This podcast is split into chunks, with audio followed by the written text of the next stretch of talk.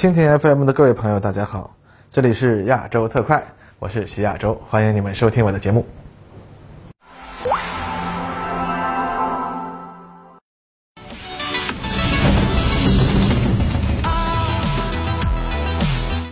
各位朋友，大家好，欢迎收看亚洲特快。本期节目，我们关注一下台湾媒体最近热炒的事件，就是传说中啊，台军已经提出了两千亿新台币的预算，用于生产源头攻击导弹的事情啊。据这个台湾媒体称，伪国防部拒绝正面评论关于两千亿新台币预算的说法，而同时呢，又有媒体称啊，蔡英文想要的是三千二百亿新台币。哈，不管如何吧，反正台军这个所谓的源头打击导弹的预算金额至少是两千亿新台币以上啊，那是没跑的了。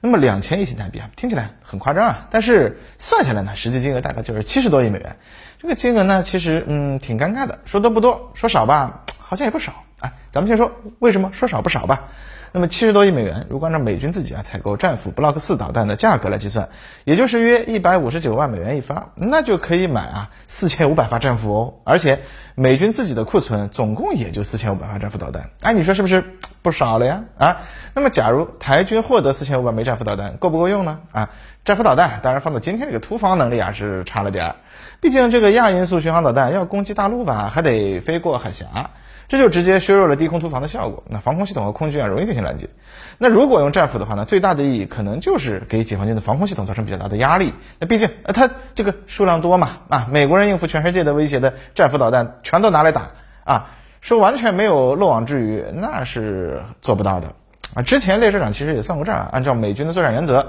约八十到一百枚导弹可以瘫痪一个军用机场，那解放军一个战区的重要目标分解下来，相当于上万个重要目标是起码的。那理论上来说，火力打击的效果要达到压制水平，需要攻击百分之七十五的目标，那么算下来也就得需要七千枚以上的导弹了。那假如战斧导弹的突防概率能达到百分之二十，那么台军就需要三万五千枚战斧才能达到压制东部战区的目的。那当然了，就算是降低要求吧。只要对解放军攻台军事行动造成重大的影响，那么四千五百发战斧，实际上能破坏的解放军重要目标啊数量往多里说也有几百个啊。那虽然说要扭转战局那是远远不足吧，但起码应该说还是有点威胁的。假如台军这个以质量换数量，改用比较先进的弹道导弹呢？啊，假设他们买美国人自用版的 ATACMS 改进型导弹吧，那导弹的价格大约就是三到四倍于战斧导弹，突防效率呢相应提高到百分之八十。那算下来呢？实际消费比还是差不多，呵 呵咱们就不另做算数了。那应该说，从解放军大力发展导弹系统这件事本身，大家就可以很明白的看出来，在现代化条件下，要在短时间内瘫痪敌方的作战系统，导弹的性价比非常高，尤其是陆基导弹的发射效率远远高于飞机组成的攻击波，或者说啊，在战争的第一天内，导弹的打击效率比飞机高，那是没问题的。导弹的短板呢，在于只能使用一次，因此啊，在持续时间比较长的冲突中，飞机的打击效率远高于导弹。所以呢，解放军准备了那么多的导弹，很大程度上也是一种踹门的手段。首先大幅度削弱敌方的抵抗能力，再用大批的作战飞机去完成后续的打击任务。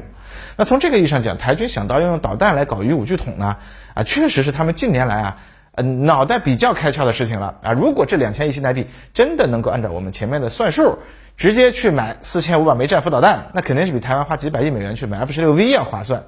所以呢，从这个角度讲，两千亿新台币啊，啊，真是说少不少。啊，那么接下来咱们就得说说为啥这钱说多也不多的事了。首先当然是买得到那么多导弹吗？当然是否啊！你啥时候见过美国按自己的原价卖给台湾武器啊？翻两倍算良心价，翻五倍算正常，翻十倍那也不是没有，好吧？而且导弹这玩意儿也不光是导弹本身嘛，发射车难道不贵吗？为了保障导弹作战建立的侦察通信系统，导弹发射阵地，为了方便导弹发射车进行机动而修缮的道路，还有啊，操作导弹的人难道不要吃饭、不要培训、不要解决他们生活困难的吗？那这样算下来，其实要是买的话，能买多少导弹呢？那咱们这里先不说，后面还会提到啊，大家记得，嗯。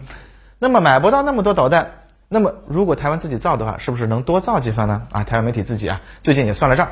台湾的这个中山科学院啊，虽然是台湾最主要的导弹研制机构，并且呢，先后也为台军先后生产了啊若干种导弹。据说啊，性能类似战斧的熊二 E 导弹啊，打也是他们生产的。但是实际上呢，他们仍然是一个研究机构，而不是工厂。他们并没有短时间内大量生产导弹的能力。我们都知道，用于实验室制法去制造化学药品，那生产效率会非常低，而且成本也远高于工业制法。导弹也是一样的。那么呀，台湾首先需要建造一个导弹总装厂啊。那么美国洛克希德马丁公司最近为生产高超声速导弹新建了一个工厂，占地九点三英亩，建筑包括三点五万平方米的办公室、一点三万平方米的仓库和四万平方米的厂房，工人数量约为四百五十人，仅基建成本就要四千万美元。而算上这个工人的工资、融资成本等等这些全部在内，这个工厂到投入生产时所需花费的成本约为二十八点五亿美元。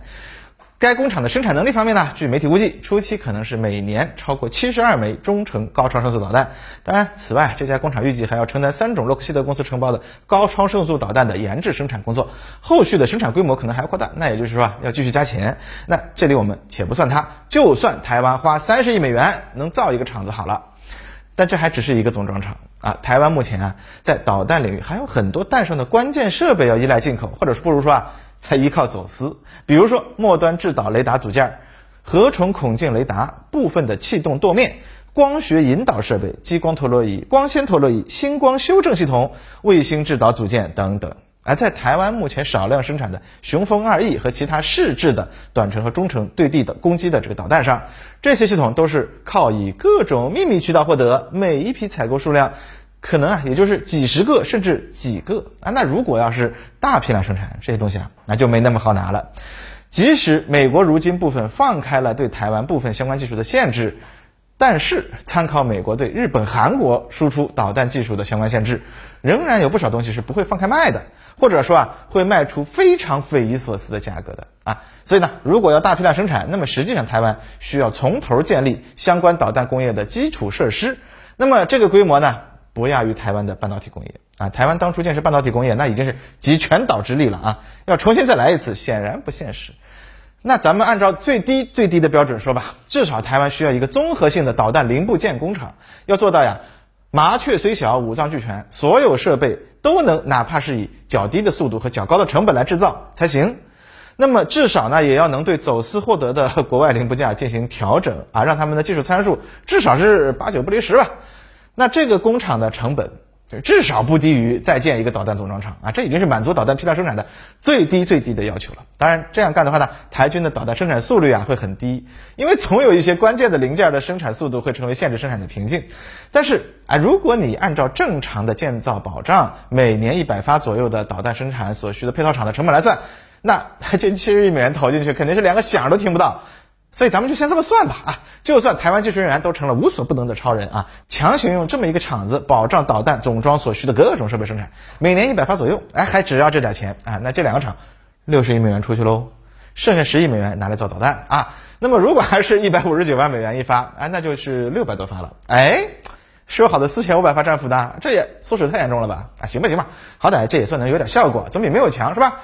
但是呢，啊，账真的也不能完全这么算。你这导弹难道不需要发射车吗？不需要建造基地吗？不需要部队运行维护的成本吗？啊，是吧？那么这样算下来，岂不是最后就没几发导弹了吗？那其实台湾媒体啊，他也是会算数的嘛。他们去年也算了个账啊，去年以来，美国批准对台湾出售的导弹包括了四百枚鱼叉和一百辆发射车，六十四枚 ATACMS Block 一 A 加海马斯发射车，一百三十五枚斯拉姆 ER 空气导弹。这些导弹连同发射车和相关的作战系统，总计的价格已经达到了五十亿美元。哎，看到了没有？咱们前面说了，台湾向美国买导弹那是啥价啊？啊，五十亿美元，最后也就买了不到六百枚导弹，而且性能上远远达不到台湾想要搞源头攻击所需的这个水平。而且呢？按照台湾媒体计算，由于台军目前没有操作上述这些导弹武器的所需的部队，而与导弹部署相关的基地设施、道路条件也没有搞定，所以啊，未来几年光是为了这些导弹，花几十亿美元去新建、扩建、修缮现有基地设施和扩大部队编制，已是定局。于是就有台湾媒体说啊，很可能这个所谓的两千亿新台币搞源头攻击导弹的说法，说的其实就是从美国购买这批导弹及其相关开销的费用。那考虑到台湾当局现在的这个收支状况，这个说法啊，完全有可能。啊，毕竟我们前面的计算实际上是一个非常理想、一分钱操作空间都没留的算法哟。如果这个实际操作的话呀，建立一整套的导弹工业啊，再加上生产部署上千枚高性能导弹，花掉几百亿美元在台湾岛内现实情况下，那都是很轻松的事情啊。七十亿美元根本也就是扔进水里听个响吧。当然了，目前虽然台湾对于两千亿新台币还是三千二百新台币造导弹这件事儿，到底是新加的预算还是已有的预算？还没个准数，但是我们至少可以预言，如果二百新台币是额外追加的经费，那么这事儿吧，大概也就是有人想在统一战争开始前啊再大捞一笔而已。哎，啊，最后还有个小尾巴。不怎么重要，但是呢，还是要跟大家说说，那就是台湾能造出什么导弹啊？从台湾现有的技术来看，巡航导弹方面，他们前年开始拆 F 五战斗机的那台歼八五发动机啊，希望掌握涡轮喷气式发动机的设计技术。应该说，以目前汉翔的制造能力啊，如果能够制造一款用于小型巡航导弹的小型涡轮喷气式或者涡轮风扇式发动机。并不值得特别奇怪，毕竟你想，印度都能仿制俄罗斯的巡航导弹发动机呢。台湾之前就制造过雄风二的小型涡轮风扇发动机，那造出一个大一点的呀也不奇怪。然后呢，台湾的雄风二和雄风三导弹也表明，台湾要开发一款巡航导弹问题不大。主要的限制在于我们前面说的生产能力问题啊。综合而言，台湾要造出一款类似战斧的巡航导弹，难度呢可能不在技术上，而在工业能力上、批量生产和降低成本上啊。只不过亚音速巡航导弹在现代条件下突防能力啊。实在是不够看。至于更先进的导弹呢？比如说雄风三导弹，如果要增加射程呢？这当然也可以嘛。进一步提高飞行高度，让导弹呀在一万米以上的高度进行巡航，冲压发动机的燃油效率就能提高不少。再加上高空滑翔的这个距离啊，那可以达到一千公里的射程。不过啊，这种导弹依然不难拦截。那么弹道导弹如何呢？啊，我们之前东风演义节目中说过啊，弹道导弹的技术很大程度上叫做知难行易，连二十一世纪初被美国严密封锁的伊拉克，它都能自行开发一些短程小型弹道导弹。台湾当然也可以造得出，更何况台湾能制造天宫防空导弹这种固体火箭发动机的防空导弹，很容易就能改造成弹道导弹。不过固体发动机的弹道导弹要放大就不容易了，基本相当于新造一个。所以呢，如果台湾一定要造一个二级火箭能带一百五十公斤左右弹头的中程导弹，那可能啊就得琢磨些邪道的办法，比如啊，第一级火箭发动机用两个天宫导弹的弹体并联在一起，第二级再加一个天宫三的弹体啊，这样差不多能弄一个射程一千公里或者更远的弹道导弹出来了。不过弹道导弹要打得准儿就很难了。哎，咱们以前也说过，伊朗当年曾经通过朝鲜获得一种中程导弹的陀螺仪，这玩意儿比他们以前的陀螺仪要先进。精度很高，于是他们就把它装在了短程导弹上，希望提高精度。结果呢，导弹上天就开始进行不规则运动了啊！所以说呢，不是说有了先进的零部件就能造出精准的导弹的，这呀是一门需要大量试验基础的复杂学问。那么台湾现在有这方面的基础了吗？嗯，没有。那一个打不准的弹道导弹，作战威力就很不怎么样了。台湾不是按照这个二战 V 二的导弹精度来计算，大陆要压制台湾一个机场要上千枚导弹吗？啊，现在反过来这事儿一样成立啊。现在我们计算大陆十来发导弹能瘫痪台军的一个机场，那是根据它的米级原概率误差和一吨重的战斗部这个技术特点。而反过来，台湾能造出来的弹道导弹，可能原概率误差往高了说也就百十来米啊，战斗部往高了说也就一两百公斤。你靠这个压制大陆机场啊，那就可能把两千亿新台币造出来的几百枚导弹全打出来，都达不到一个战术目的了。所以，以台湾现有的技术，唯一能做到的呢，就是和当年两伊战争中导弹牺牲战的战法一样，拿弹道导弹去打大陆的大城市。按照射程一千公里，他们能打到的最远的大城市是武汉。只是呢，这样的射的效果如何呢？啊，当年伊拉克对伊朗发射导弹，总共一百八十九枚，攻击了伊朗的六座大城市，炸死呢近两百人。这还是在伊朗缺乏防空预警能力，居民没有来得及进行疏散的情况下。如果对手有足够的民防准备，实际上大部分伤亡都可以避免。那这里就可以看得出啊，导弹若论投射能力呢，其实是很低的。如果不能够精确的攻击军事目标，否则呢，从毁伤效果来说，就意义真的不大。当然了，也不可能因为导弹牺牲上的伤亡看起来不大就不在乎。台独分子如果真要有几百枚导弹要攻击大陆的大城市，那解放军肯定也得加强对这些导弹的搜索和攻击力度。不过嘛。